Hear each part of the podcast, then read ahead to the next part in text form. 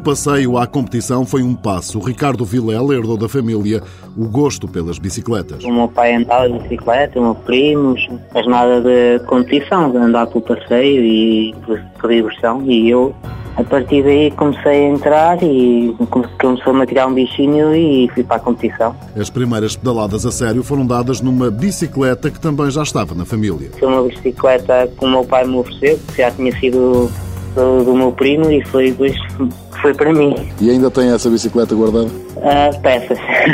Pode ser que um dia a consiga reconstruir e faça dela uma peça de destaque de um museu onde gostava de ver camisolas de vitórias em grandes provas. Conquistar uma grande, uma grande volta, ou volta à Espanha, volta à França, ou assim.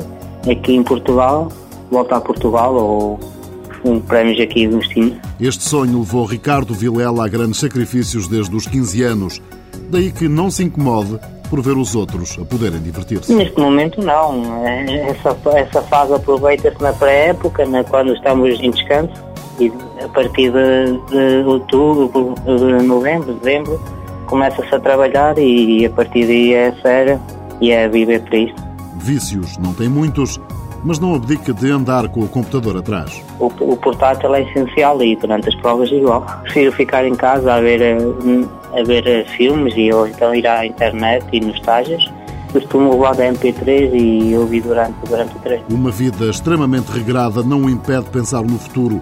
Entre pedaladas, dá um salto à universidade. Continuo a estudar, vou de vez em quando às aulas da universidade e, para tentar ir fazendo aos poucos dado que o ciclismo ocupa toda, todo o tempo.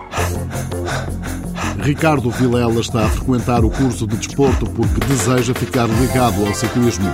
Nasceu e vive em Bragança. Aos 21 anos é campeão nacional de sub-23 e vice-campeão nacional de contrarrelógio.